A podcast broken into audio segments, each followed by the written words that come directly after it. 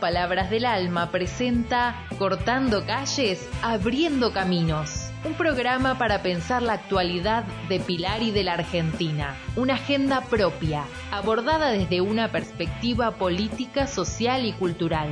Conducen Clara Sosa y Pedro Boya.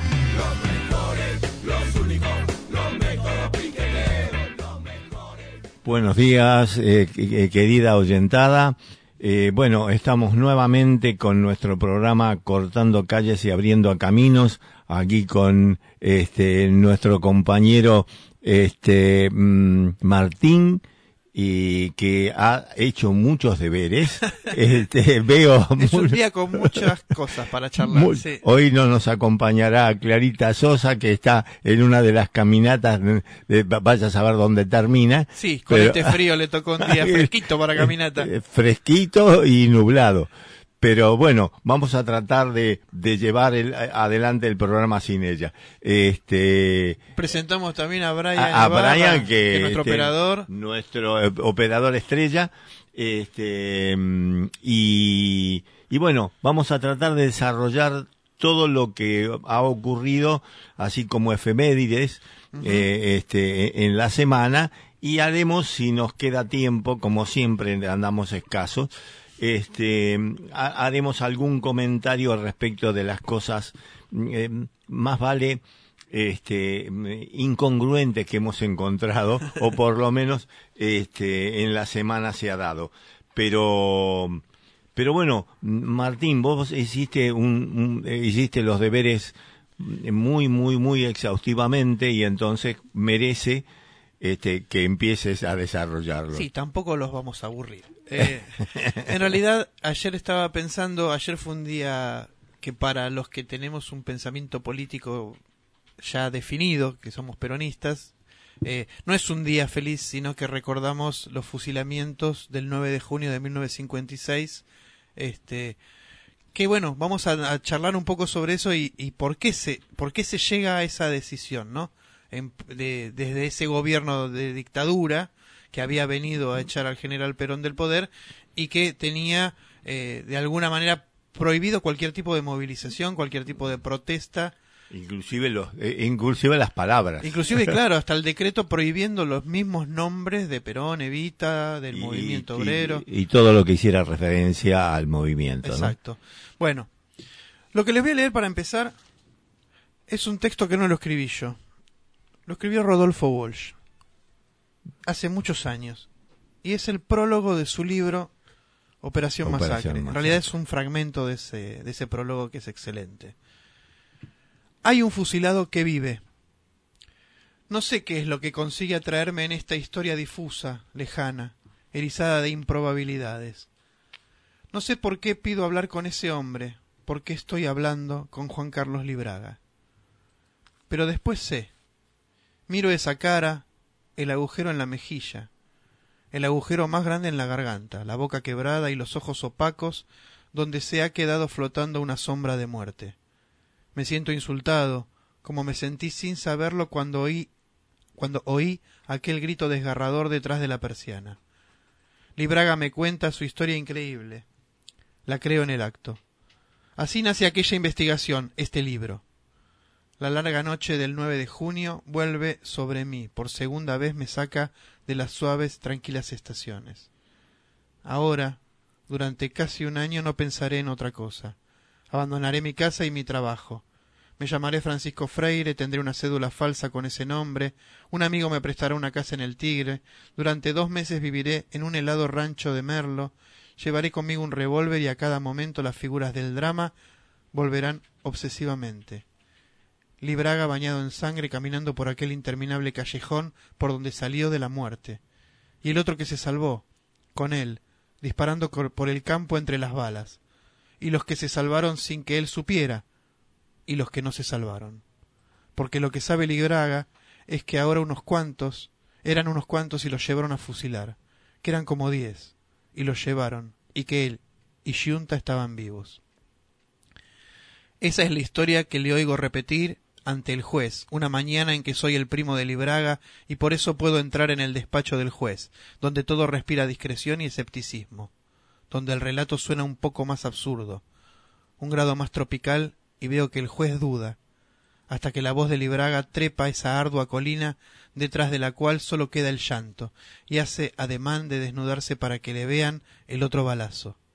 Entonces estamos todos avergonzados. Me parece que el juez se conmueve, y a mí me vuelve a, y a mí vuelve a conmoverme la desgracia de mi primo. Esa es la historia que escribo en caliente y de un tirón, para que no me ganen de mano, pero que después se me va arrugando día a día en un bolsillo porque la paseo por todo Buenos Aires y nadie me la quiere publicar, y casi ni enterarse. Es que uno llega a creer en las novelas policiales que ha leído o escrito, y piensa que una historia así, con un muerto que habla, se la van a pelear en las redacciones. Piensa que está corriendo una carrera contra el tiempo, que en cualquier momento un diario grande va a mandar una docena de reporteros y fotógrafos como en las películas. En cambio, se encuentra con un multitudinario esquivar el bulto. Qué bueno. Qué bueno. eso forma parte del prólogo. Esa es parte del prólogo de, Operación, Masacre, que justamente es la investigación que lleva adelante sí, sí. Rodolfo Walsh y que de alguna manera lo pone en el camino de este periodismo de investigación que va a desarrollar, ¿no? Claro. Eh, eh, hay una, una confusión en este momento, tengo entre otros, eh, entre muchas veces algunos huecos de memoria y eh, el fusilamiento de Valle, ¿fue antes o después? No, es unos días después. Es el día 11. Que también lo fusilan a Valle como responsable de la sublevación de una parte de la milicada en, función de, del peronismo. Y yo recordaba una anécdota, porque Aramburu es el que lo manda a matar el que lo manda a matar, y paradójicamente él, eh, antes de matarlo, antes de fusilarlo a Valle, eh, la mujer de Valle le pide personalmente a Aramburu que levante esa decisión de, del fusilamiento, porque ellos tenían una muy estrecha relación, él con su mujer y, y, Valle con la mujer de él. Este, y sin embargo, lo manda a matar. Hay que tener, digamos, hay que tener sangre, digamos, por decirlo de alguna otra manera. este, eh, eh, el hecho de eh, solamente el pensar en un amigo que uno con el cual trata, este, mandarlo a matar conscientemente, no es que bueno hubo Hubo un enfrentamiento. Un enfrentamiento, como decían antes, amasijaban algunos, este, con, la excusa de, hubo un enfrentamiento, este, eh, con terroristas, como decían, y, y este, y lo mandaban, y, lo amasijaban. Esto era un fusilamiento militar. Sí, sí, no, pero además totalmente fuera de las reglas eh, legales, aún mm. dentro de lo que es la disciplina militar. Sí, sí. Este, una de las cosas que yo estuve investigando en, este, en estos días para armar esto era que el levantamiento en realidad eh, estaba infiltrado. Eh, tanto Aramburu como Rojas, que eran el presidente y el vice en ese momento, sabían de que el levantamiento se iba a producir. Lo que no sabían exactamente era en qué momento. Y decidieron dejarlo seguir, porque lo que querían era agarrarlos a todos. Por supuesto. Entonces siguieron con el jueguito y estaban infiltrados todos los lugares en donde se estaba preparando. El levantamiento duró media hora, una hora, porque la verdad es que como estaban infiltrados enseguida enseguida supieron este, lo desbarataron fue ese mismo 9 de junio desde las 10 de la noche. Eh, el objetivo era hacer una proclama por radio en diferentes provincias a la vez para generar un levantamiento popular. Sí sí. Que lo que pedía era la vuelta de Perón. Sí sí sin duda. ese era el objetivo principal no que se llamara elecciones, pero garantizando la vuelta de Perón a la patria, que en ese momento ya estaba en el exilio. Este, bueno, dejan, dejan avanzar el movimiento, a la media hora ya estaba sofocado en casi todos lados. Eh, dejan avanzar el movimiento hasta que muestran la cara a todos los que estaban. Entonces ahí los liquidan a toditos. Arrestan a, a, casi todos los responsables. Este, y lo que pasa con los civiles es más grave aún porque en realidad ese día Aramburu viajaba a la provincia de Santa Fe. Tenía un viaje programado Sí, como sí. actividad de, su gobierno, digamos. Y deja los decretos firmados, pero sin hacerlos oficiales. O sea, como ya sabían que iba, que Que iba, a iba a estallar este levantamiento, por las dudas ya deja los decretos firmados, este, hablando de la, de, de que iba a haber fusilamientos, de que iba a haber un orden marcial, pero no, no era oficial. O sea, la población no sabía que eso Claro, claro. iba a entrar en vigencia. Entonces, en realidad hacen público a través del boletín oficial al día Ah, siguiente. Algo que todavía no había sido este, firmado, Claro, fundamental. exactamente. Entonces, se produce el levantamiento. Arrestan a casi todos los responsables. El general Tanco, que era uno de los responsables, logra escaparse eh, y con algunos de sus colaboradores eh, consiguen asilo en la embajada de Haití. Ajá. en Buenos Aires. Y eso le salva la vida. A él y a los cuatro o cinco compañeros con los que habían Sí. organizado uno de los focos de rebelión. Eh, pero lo que pasa con los civiles es terrible porque el- los que terminan siendo fusilados en José León Suárez y en Lanús no habían participado todavía en el levantamiento porque estaban esperando ese llamado por Esa la radio proclama, que claro. nunca llega y los van a buscar. Claro, porque ya, ya estaban infiltrados, yo sabía quiénes Ya eran. sabían quiénes eran y dónde se iban a reunir. Entonces los van a buscar eh, y en forma totalmente ilegal los fusilan. Sí, sí, bueno, como hicieron luego. Este, además, con tanto, con tanto, des- con tanta desprolijidad, este, que ni siquiera este, los, los matan a todos, que es lo que posibilita que después Rodolfo Wolf pueda, Eh, eh, pueda pueda- hacer toda esta investigación. Puede hacer una investigación casi histórica, digamos, Sí, ¿no? la- sí, porque además lo que cuenta él en este prólogo y después a lo largo del libro es que durante todo ese tiempo mucha gente ni sabía lo que había pasado. La- Nada, estuvo ocultado absolutamente, nadie supo, solo en algunos términos, en algunos círculos periodísticos se sabía algo, pero sin ningún tipo de precisión. Por eso es tan importante la investigación de Walsh, porque pone en descubierto todo esto que había pasado. Claro, y yo creo que ahora que es- este que se rememora este es muy importante porque estuvo oculto a, a la opinión del público durante mucho tiempo. Sí. Es decir, eh, además minimizando minimizando la situación Totalmente. este y, y los daños que ha- hablemos de daños de, de- de muerte de personas y de heridos Sí. minimizándolo simplemente esto y minimizando también los motivos por los cuales existió digamos ese ese hecho el bombardeo a, A a la la, Plaza de Mayo, a la claro. plaza de mayo todo eso se, se, se ocluyó, se borró, se diluyó, eh, intencionalmente, por supuesto, este, y, y aún ahora uno puede encontrar algunas personas que dicen, mira vos, de- mi- mira vos, es cierto, uno le sale el indio de adentro y dice, ¿de dónde viviste? En un- adentro de un termo. Claro, Este, pero, pero yo recuerdo que había mucha gente del pueblo, eh, Sí, eh, que en los que desconocían o directamente habían, vos fíjate que la colonización, nosotros ahora hablamos de la colonización de la subjetividad, este, de- de- en, en esta época, en nuestra época y en la época de las 30.000 desaparecidos, digamos, del Sí, 83 en adelante.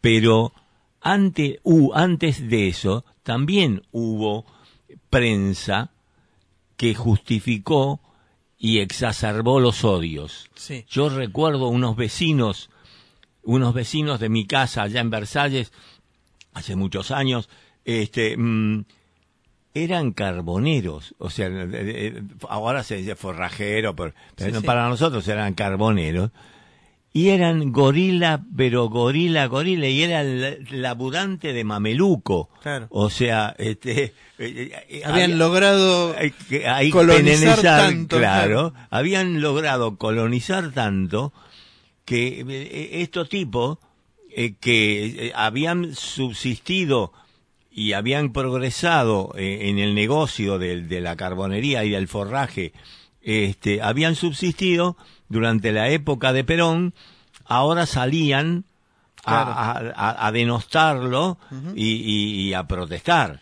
A mí lo que me asusta es que en esa época, desde los bombardeos, en realidad, en la Plaza de Mayo, luego con los fusilamientos y con otros hechos que fueron pasando a lo largo de nuestra historia, Sí. siempre estuvo la intención de borrarlos, de borrar el movimiento popular, borrar cualquier huella del peronismo o como se llamara, porque lo ide- lo- la idea era arrasar con cualquier tipo de manifestación popular que tuviera que ver con la soberanía, con la dignidad del trabajador. Y lo que me asusta es que hoy, año 2023, seguimos escuchando Se, se repite. políticos de derecha que repiten lo mismo. Repiten exactamente, eso lo eh, estaba pensando yo, ¿no? Es decir, eh, hay como una similitud en este, eh, en esta cuestión de, este, dijeron, hablando específicamente no del peronismo, sino de- del del kirchnerismo. kirchnerismo, sí. Hay que eliminar, Totalmente. eliminar. Y quiere decir que eh, lo que hoy y, y los que hoy presentamos, salvo algunos jóvenes, son resabio Sí. o reedición de aquello que en algún momento eh, produjo todos estos hechos, pero también, pero también cuando llegó la época de la democracia en serio, por Sí. decir así, porque yo no hablo del, del periodo de Menem ni cosas por el estilo, hablo de, de, de- del 83, del 85 en adelante, donde empezaron los juicios a las juntas y todas esas cosas, eh, eh, empezaron a, conocerse eh, en esa época. El resto, ahora, en, todo se- en toda esa época, se pusieron una careta, se disfrazaron de empresarios, se Sí, disfrazaron de empresarios y salieron a la calle eh, a, a mirar a la gente. Sí, Porque- como grandes demócratas además, ¿no? claro, claro. Disfrazados de, de, de esto. pero pero lamentablemente uno a veces dice eh, es un movimiento que ocurrió en la Argentina pero en realidad siguiendo unos patrones siguiendo patrones este, latinoamericanos que imponía por supuesto Claro. la CIA Sí. este, y, y- y todos y, y todos los gobiernos norteamericanos que que eh, que propulsaron todo este movimiento de destrucción Claro. porque además no les convenía eh, el tema eh, era y, y además eh, cómo hoy se extrañan eh, se extrañan eh, eh, gente que por supuesto estamos hablando de los indiferentes eh, se extrañan de las actitudes de este del Papa Claro. ¿no? Di- diciendo lo que dice este Francisco Sí. y y comparado con lo que decían las cúpulas eclesiásticas de aquel momento.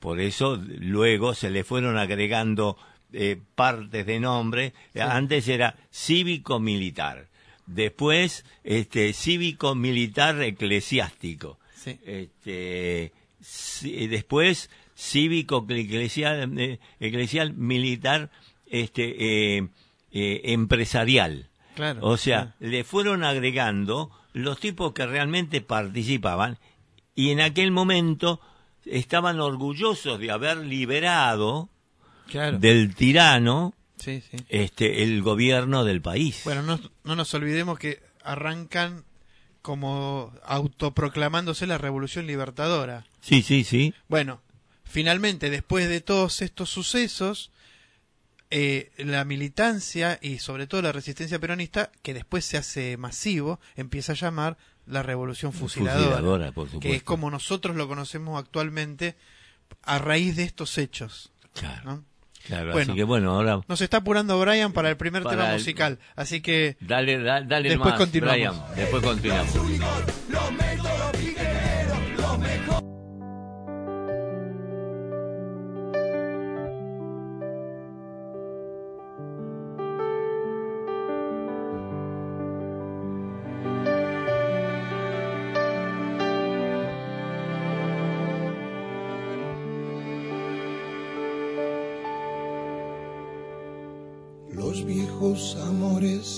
Están,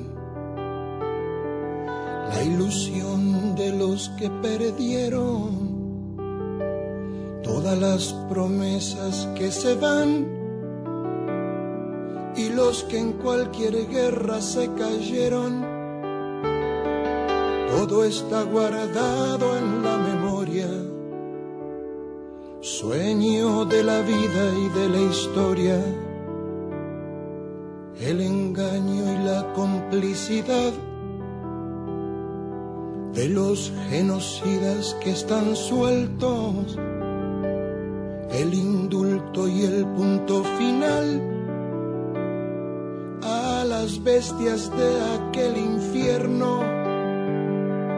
Todo está guardado en la memoria, sueño de la vida y de la historia la memoria despierta para herir a los pueblos dormidos que no la dejan vivir, libre como el viento.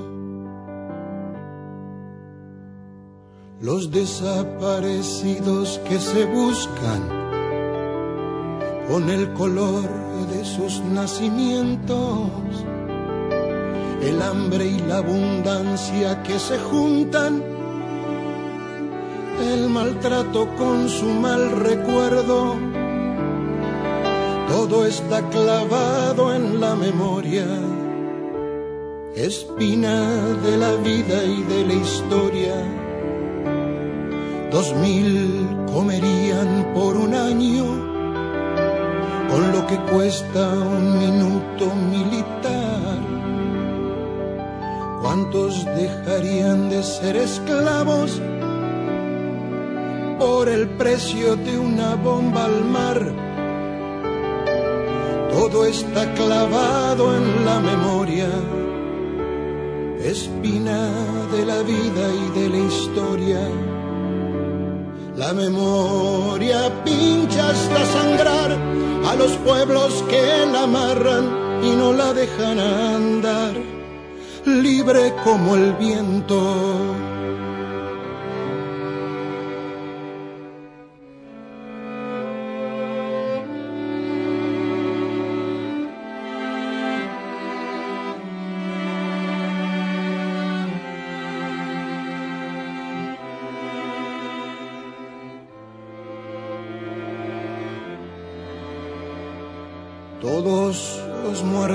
De la AMIA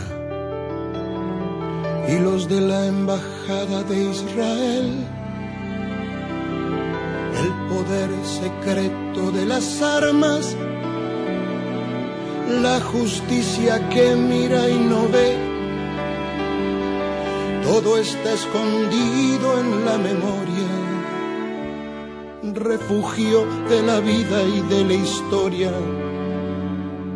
fue cuando se callaron las iglesias, fue cuando el fútbol se lo comió todo, que los padres Palotinos y Angelelli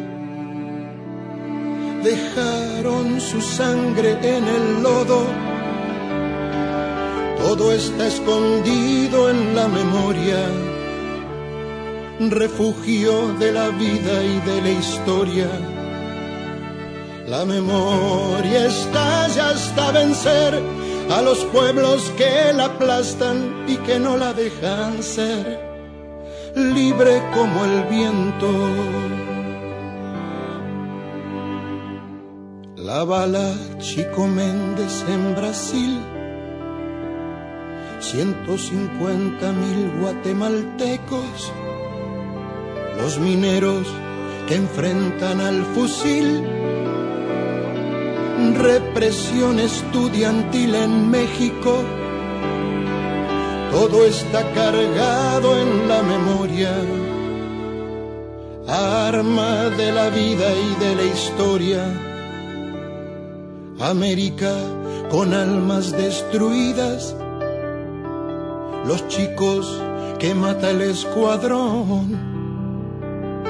suplicio de Mujica por las villas dignidad de Rodolfo Walsh. Todo está cargado en la memoria, arma de la vida y de la historia. La memoria apunta hasta matar a los pueblos que la callan y no la dejan volar, libre como el viento libre como el viento.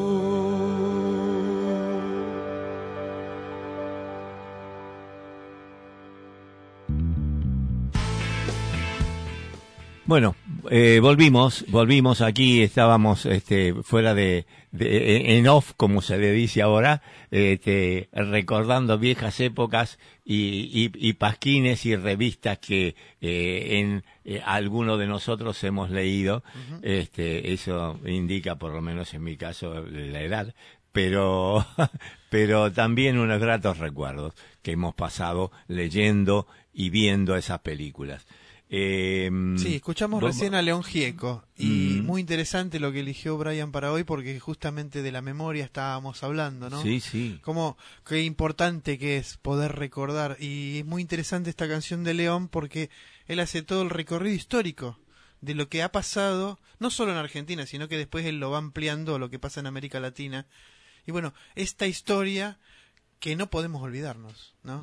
Eh, un poco, un poco lo que hacíamos referencia recién a todo el tema de los fusilamientos del 56. De alguna manera lo ponen a, a Rodolfo Walsh en una, en una, en un camino que parece inexorable, que parece que sí o sí lo va a conducir, por un lado, a tomar actitudes cada vez más militantes, Sin duda. como militante político, pero también como periodista. Y esa es la segunda fecha que queremos recordar hoy, porque el 7 de junio, que fue este miércoles pasado, nosotros en Argentina recordamos el Día del Periodista por otro gran periodista, que fue Mariano Moreno. Ajá. Y podemos llegar... dice que fue el primer desaparecido. Exactamente, y podemos llegar a hacer un paralelismo entre estas dos figuras históricas, ¿no? Porque eh, también Mariano Moreno fue un tipo que nos enseñó a pensar, que propuso un montón de, de ideas muy interesantes e innovadoras para ese momento. Claro. Todavía hoy se discute la veracidad o no del plan de operaciones, que no lo hizo de motus propios, sino que fue encargado por la primera junta de gobierno. Este, y él se tomó en serio el trabajito de... Y, y- y- y- y- y lo hizo, ¿no? Y lo hizo y lo puso a prueba.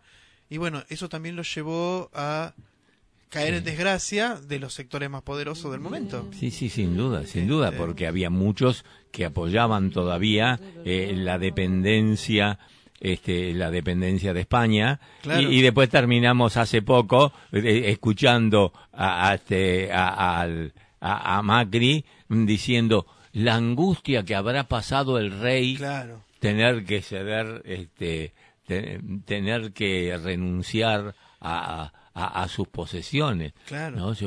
Imaginen ustedes, este, eso forma parte también de, de- del patrimonio histórico, ¿no? De que recordemos qué fue lo que dijo este y también recordemos, eh, ahora que hablamos de las desapariciones y los fusilamientos, cuando, fíjate vos, Majul Macri entrevista Sí. Diciendo este y, y, Majul diciendo pero si si ustedes hacen todo esto que dicen ustedes lo que ven- venían haciendo pero más rápido este van a tener que eh, eh, sublevaciones este piquetes y este y, y van a tener que aplicar eh, bala. Y bueno este mm, eh, los líderes tienen que cumplir su destino aunque con muertes ya Sí. eh, vuelve a repetir Sí.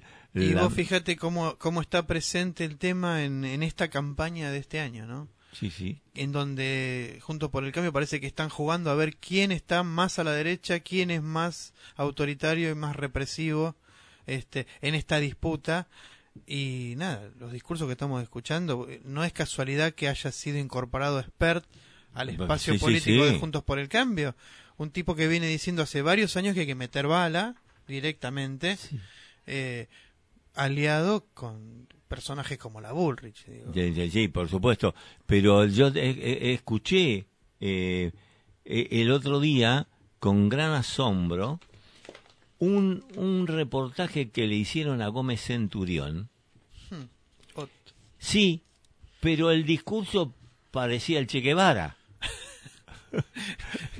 en el discurso parecía el Che Guevara. Decía, ¿qué le pusieron a este tipo? Una inyección, un enema Un de, chip. de, de- de- de democracia.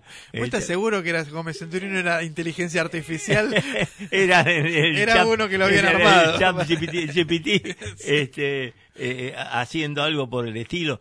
Pero me sorprendió ante el discurso de, de, de, de, de Spert, Claro. que se junta todo, dice, y este tipo, meter bala, jugar en, en cámara con una pistola de esas Sí. eh, de tipo taser, no Sí, sé si sí. son taser, pero este hay que meter bala y si y, y si metes bala por la espalda no importa dale nomás este no Es terrible, es terrible. y, y, y de esto mm, hay que mantener eh, creo que nos corresponde en mínima parte a nosotros mantener esta memoria Sí. eh, en, en los militantes no hace falta porque lo escuchan a, a diario en las reuniones Claro.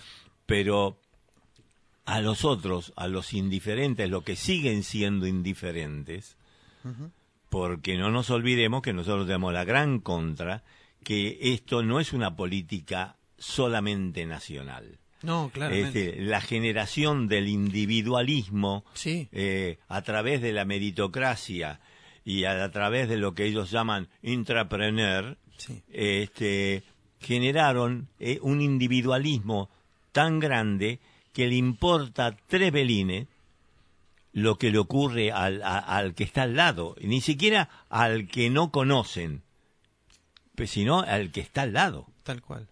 ¿No? Tal cual. No, además, vos fíjate, hablábamos antes de la eliminación, de cómo proponen la eliminación de lo, cualquier movimiento que tenga que ver con lo social, con lo político y que tenga que ver con la dignidad y la soberanía. Porque generalmente esos son proyectos colectivos. Sí, sí, sí. Eso no se puede hacer en forma individual. Por eso el ataque también, porque cuando uno sueña, sueña en colectivo.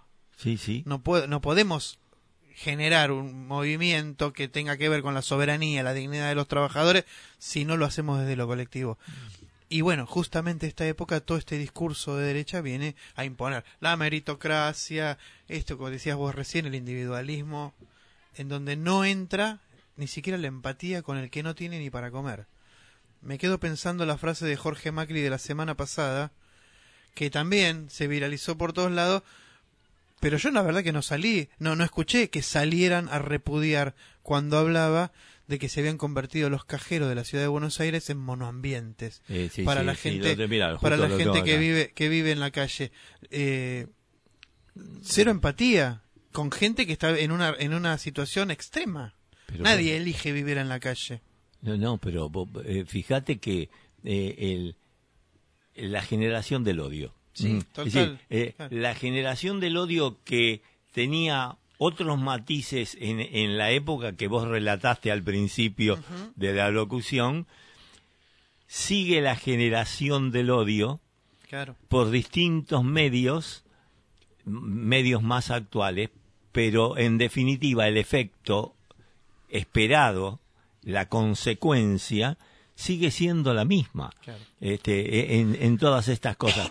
E- Es muy interesante, hay un librito desde la formación del enano fascista de, de, de Feinstein, que también habla de estas cuestiones que se vienen generando, de- no solamente en el país, sino que viene dándose este, eh, en la generación de los individualismos, mm, no solamente, hay muchos que lo piensan solamente desde el punto de vista de, del trabajo, me- me- creo que lo hemos Sí, hablado sí. en algún momento, este, en el trabajo, sino de, de la forma política. Claro. No interesa, este, vas a Nueva York o, o alguno, inclusive en Europa, en Europa mismo, este, me ha tocado, inclusive, eh, los mando en cana, este, eh, eh, parientes que le das un helado y se lo ponen en la frente. Claro. O sea, eh, políticamente me refiero,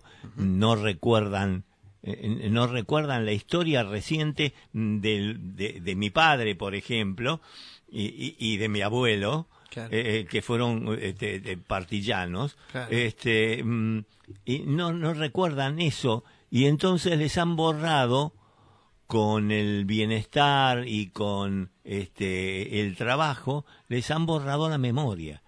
Entonces no recuerdan. Y entonces luego es, es lógico apareció como apareció Macri un Berlusconi Sí. que este de, de, de, eh, Macri por el tema de la ciudad y del club Boca este y, y Berlusconi por los cinco canales los cinco canales de aire que tenía It- Italia Claro. TG1 TG2 TG2, eh, que todos decían lo mismo y entonces este todo el mundo repetía esto o a Sí. lo sumo no se metía Claro. pero esto se viene dando y se viene dando con la ignorancia y generación del odio hacia el otro a tal punto, bueno, he- hemos llegado a- al, al cuasi asesinato de Cristina. Tal cual. Sí, sí, como por ahí la manifestación, el punto culminante de, de ese discurso de odio, ¿no? Sí, sí. Que bueno, gracias a Dios y al universo, esa bala que no salió, ¿no? Sí, sí. Pero bueno, quería cerrar el tema este que veníamos hablando con, de, de anteriormente para hacer una comparación. Eh, recién yo les decía que en Argentina nosotros celebramos el Día del Periodista por Mariano Moreno. Les quiero leer dos frases. Una es de Mariano Moreno, otra es de Rodolfo Walsh. Pero para que vean cómo podemos Las- establecer un paralelismo entre esas posturas y esto de que cuando hay que denunciar la verdad hay que denunciarla y a veces sin importar las consecuencias. Mariano Moreno decía, si los pueblos no se ilustran, si no se divulgan sus derechos, si cada hombre no conoce lo que puede, vale, debe, nuevas ilusiones sucederán a las antiguas, y será tal vez nuestra suerte cambiar de tiranos sin destruir la tiranía. Esto lo decía en 1810. Mira vos, ¿no? Pe- pe- bueno, si decís, sacás Mariano Moreno y pones cualquier otro nombre de, de la militancia, pareciera Estamos de hablando hoy. hace media hora, sí. Bueno, esta que les voy a leer es de Rodolfo Walsh. Nuestras clases dominantes han procurado siempre que los trabajadores no tengan historia, no tengan doctrina, no tengan héroes ni mártires. Cada lucha debe empezar de nueva, de nuevo, separada de las luchas anteriores. La experiencia colectiva se pierde, las lecciones se olvidan. La historia parece así como propiedad privada, cuyos dueños son los dueños de todas las cosas. Esta vez es posible que se quiebre el círculo. Esto lo decía Rodolfo Walsh a raíz del Cordobazo. Exacto. Que, este, pero mira vos, ¿no? Este, está, ya está hablando de los medios, está hablando del, de, del poder real, Sí, eh, sí. está hablando del poder real, está metiendo allí como pata eh, y- y que, que ahora se publicita en todos lados como pata necesaria, los medios de comunicación como pata necesaria para este eh, eh, eh, para la dominación Sí. neoliberal, Claro. ¿no? Eh, Y, y- y lo está diciendo eh, Sí, eh, eh, hace 40, no, 50 y pico de años. sí. 55, y 55 claro, años, sí. porque de alguna manera este el- si hubiese esto que estábamos hablando de la ucronía este de- del programa de ayer que estaba estuvo muy bueno este qué hubiese sucedido si eso no hubiese pasado Claro. porque era un atentado. eh, eh, estaba mirando yo eh, la industrialización que se había producido en la Argentina en aquella época, antes, este, antes de la revolución, Claro. ¿no? Es la, no sé si alguna vez ustedes lo vieron, pero yo sí lo vi. eh, el auto, el rastrojero sí porque anda por todo. Todavía siguen andando cuantos, sí. eh, pero eso lo hacía una industria se llama IME este y, y el auto del justicialista Tal cual. el justicialista que tenía entonces todas esas cosas iban a impedir el estado de bienestar, que nos dio a nosotros un estado de bienestar, porque los otros, eh, digamos, el, el gran dueño del país del norte, se estaba reacomodando después de la Segunda Guerra Claro. Mundial. Además tenía que disputarle a la Unión Soviética Ajá. cosas que entonces estaba más ocupado con aquello que con nosotros. Cuando se cuando, Cuando se dieron terminó, cuenta. se me escapó, Se me escapó la la tortuga, tortuga. como Claro. Este, se me escapó la tortuga, ahora tengo que restablecer eh, el, el- eh, eh, ponerle plantas al, al patio trasero, digamos, ¿no? Este, Bueno, vamos a escuchar un tema musical que nos preparó Brian y después seguimos. bueno.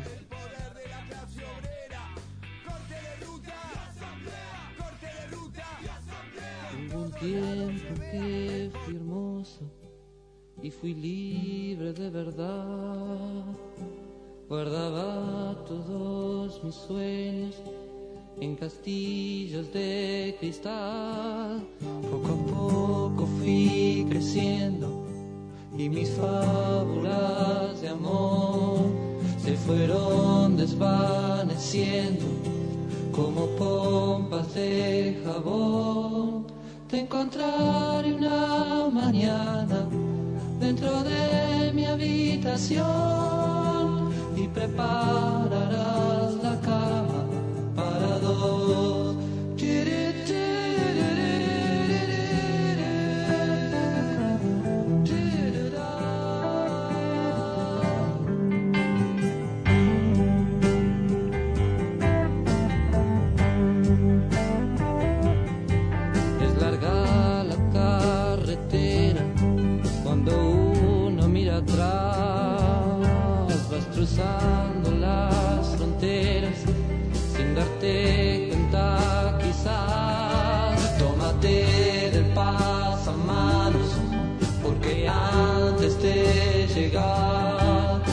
se aferraron mil ancianos pero se fueron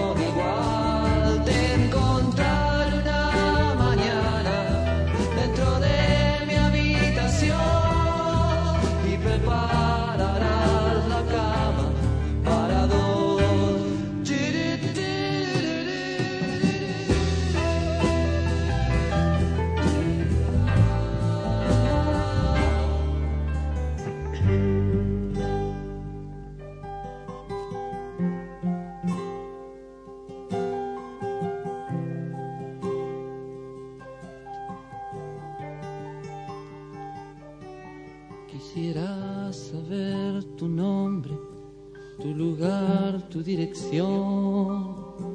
Y si te han puesto teléfono, también tu numeración. Te suplico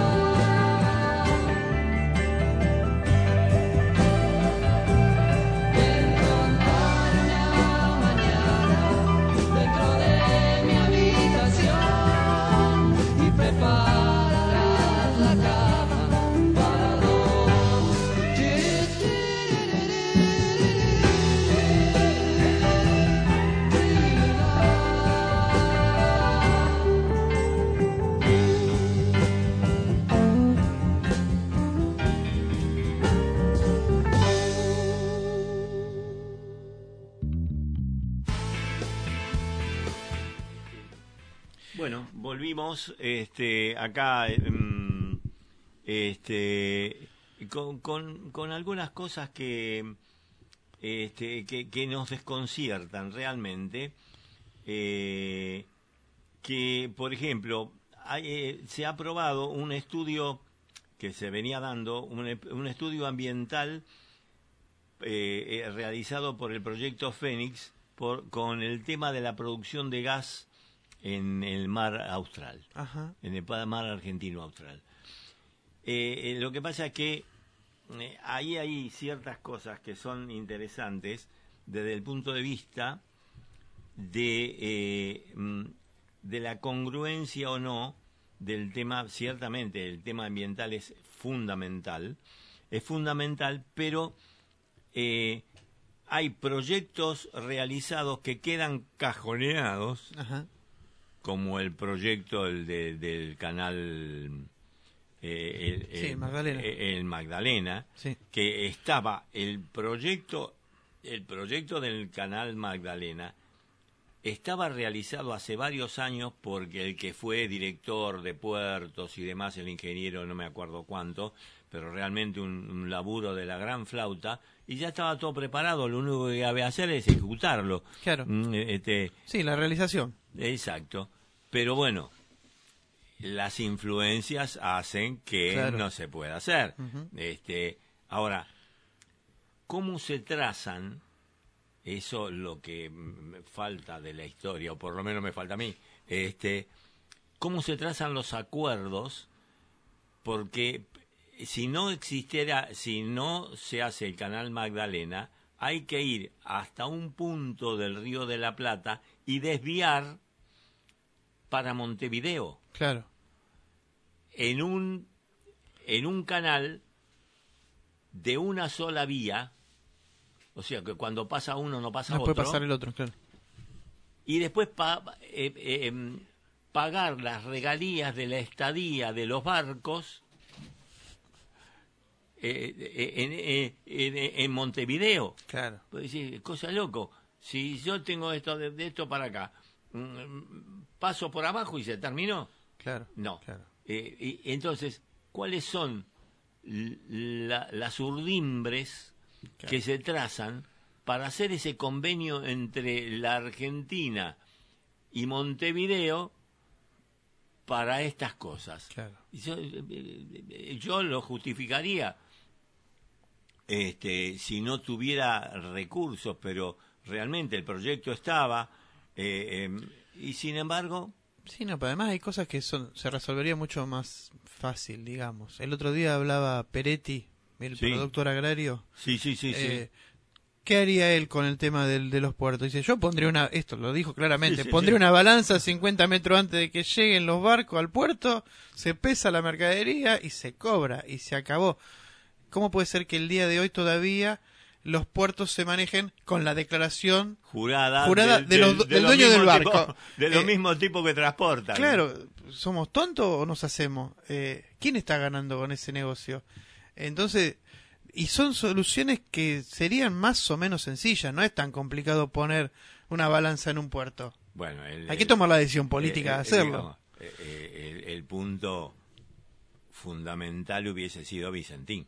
Claramente, ¿eh? claramente. Hubiese sido Vicentín. Ahí poníamos una cabecera de playa que, que después se iba a repetir en otros puertos. Pero además, eh, yo no sé cómo se evaluó eso en cuanto a que el desarrollo que hubiese, que, que produciría, no sé si todavía no vamos a hacer el canal, eh, el canal, Y Kicillof Eh, parecía bastante interesado y, y porque seguro. reactivaba todos los puertos, entre ellos el de Quequén, Claro, que es, un- es uno de los únicos puertos que de aguas de profundas, aguas profundas, sí, sí.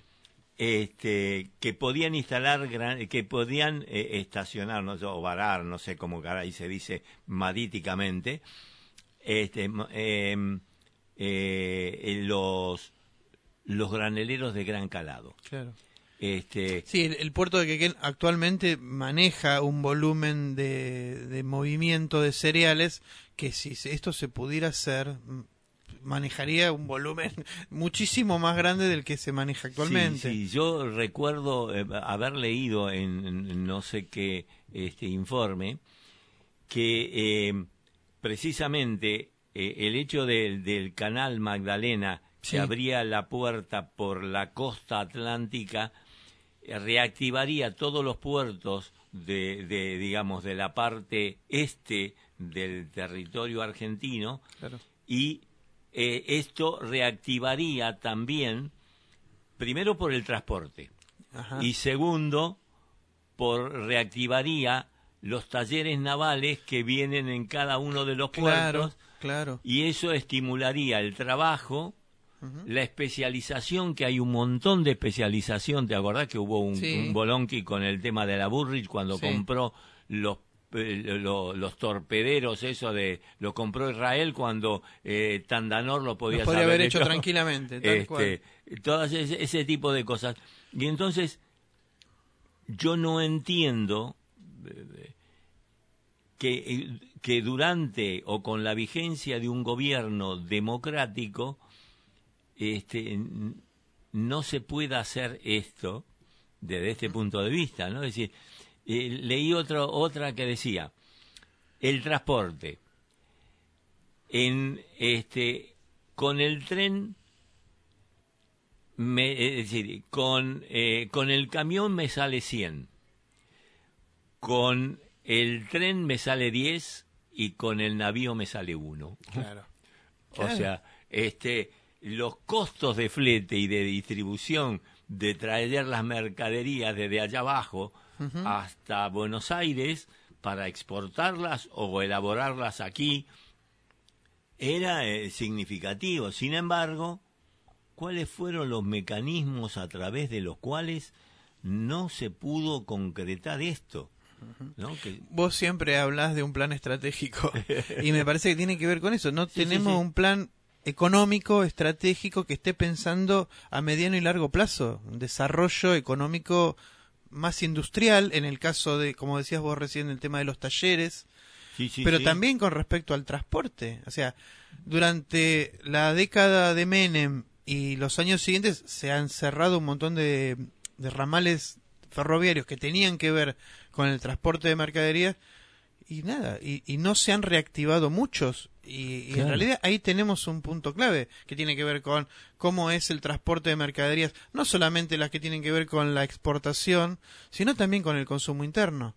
Porque No, no. nosotros cuando vamos al supermercado y compramos el kilo de carne o el kilo de verdura, estamos pagando ese transporte que viene Sí, en camión sí. y que sale 10 veces más que si viniera en tren. Sí, sí, sí, por supuesto. Pero, en- pero entonces, y vos fíjate que eh, en esa transformación, en esa transformación, este, han proliferado, por decir así, este, los centros de distribución. Claro.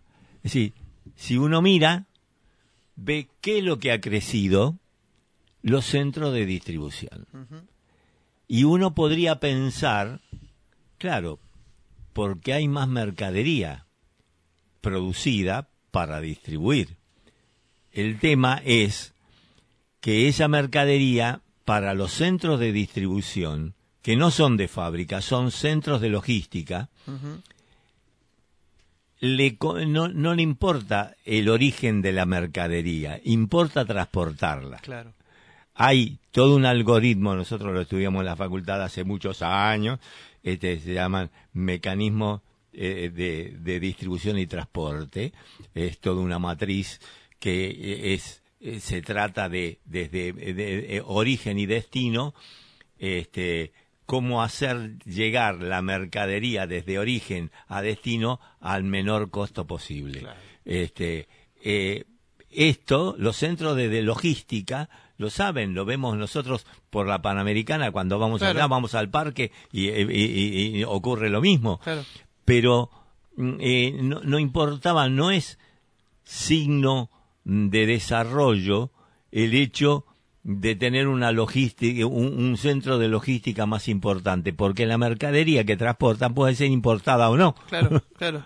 Entonces, no, no, no jode, eh, eh, eh, gastan, porque lo- eh, la logística se realiza a través de camiones. Sí, Y esto, la hegemonía de los camioneros tiene que ver. tiene mucho que ver. sí, sí. ¿no? Claramente. Entonces, todas esas cosas, este, uno dice, pero ¿cuáles son los factores? Claro, eh, uno después reflexionando, esos son factores de poder asociados con. Claro. Este, mm, eh, eh, a mí me, me escuece eh, el hecho de que se hayan hecho eh, mm, el, el 2 de mayo Sí, claro. reuniones del 2 de mayo Este, y, y claro, y entonces uno justifica, dice, puta, este, ¿y por qué no agarrar a Cristina la cosa? Y, y si realmente todos los que están dando vueltas por allí alrededor de ella apoyarán apoyarán la gestión Mira, el otro día estaba hablando con compañeros y me parece que es una reflexión que hizo un Pedro, otro Pedro que conozco que es compañero, y decía, y tiene mucho que ver con este año electoral, y, y creo que es algo que para discutir puertas adentro. Eh, cuando nosotros vemos las internas que tiene Juntos por el Cambio, ellos están discutiendo lugares, y en todo caso están discutiendo quién conduce ese proceso que ellos están imaginando. Pero en cuanto a modelo de país, todos se imaginan el mismo. Hay un solo proyecto, que nosotros lo pensamos en términos de coloniaje. Ese es el proyecto que tienen ellos. Ahora, cuando nosotros discutimos nuestra interna, no solamente estamos discutiendo figuras, a ver si va este candidato o este otro, sino que también estamos discutiendo diferentes modelos, porque no hemos logrado todavía tener acuerdos básicos de este plan maestro del que hablaba Cristina en la plaza el otro día. Claro, que es el plan estratégico. que es el plan estratégico, pero en donde vos ves que cada candidato, llámese Scioli, Agustín Rossi, Guado de Pedro, Massa, me atrevo a decir, no sé, Sí, sí. Atrás de ese nombre hay proyectos divergentes. Sí, sí, sí, totalmente. Y todavía no hemos logrado constituir un proyecto que nos lleve a todo para el mismo lado, que tiene que ver con esto. Bueno, ¿qué modelo de país nos imaginamos? No pongamos a discutir las diferencias, sino, bueno, ¿en qué estamos de acuerdo? Claro, lo que pasa es que eh, si no se transforma, si nosotros no logramos hacer de esto, o a lo mejor existe y nosotros no lo sabemos, demasiado secreto. Puede ser. Porque eh, exponer a los candidatos Eh, sí. tempranamente es nocivo Es también. un riesgo para nosotros. ¿no? sí. Ya, ya vimos lo que ocurrió con, con eh, la insinuación de Guado Sí. cuando dijeron, salieron este, em, este, diciendo no podemos tener un presidente tartamudo, Claro. Eh, ¿no? De, de la- las cosas más bajas, Sí, sí. m- más bajas que se puedan lograr. Sin embargo, este, todo ese tipo de cosas, si no caeríamos de nuevo en, en, en, la, en la situación que nos ocurrió con Alberto. Claro. Es decir, nos juntamos para una cuestión eleccionaria, pero no trazamos el plan estratégico para gestionar. Sí, bueno, hay quienes dicen que ese plan estratégico estaba pensado en el Ojalá. 2019 y que bueno, no tuvo toda la decisión política de Claro. llevarlo adelante. Claro, porque Eh, el, el es plan estratégico, el plan estratégico no es una cuestión de que se escribe Exacto. en soledad. Claramente. Eh, es es Tiene que una un conjunción acuerdo, claro. de una conjunción de todos los que están elaborando el plan estratégico y cada uno se compromete a cumplir esa parte que tiene que ver con un todo, que es la misión fundamental del plan estratégico. Pero como Bueno, no nos estamos quedando sin tiempo, como nos suele pasar, Pedro. este, así, Así que, que- lo que vamos a hacer es invitarlos a que nos dejen en Spotify cuando colguemos el programa la posibilidad de que nos dejen sus comentarios y también alguna Mm. propuesta porque van surgiendo temas que nos van quedando colgados y que Sí, por sí. ahí si algunos oyentes están interesados por ahí podamos desarrollar. Claro, lo que pasa es que eh, a veces eh, estamos tentados por eh, lo, lo inmediato, la Claro. inmediatez para com- com- para comentarlo porque últimamente las cosas de la inmediatez son tan importantes como las otras. Entonces nos dejamos tentar por la inmediatez cuando hay un mejor hay temas más profundos que dejamos colgados como ahora que decimos tenemos un montón para hablar Bueno, pero lo inmediato nos dice que son las que- 12 que son las 12 y se tenemos nos que- acaba el programa y sigue y- el programa de Brian, así que el programa nos de- despedimos hasta la semana que viene en eh, Cortando Calles. y abriendo caminos. Un abrazo.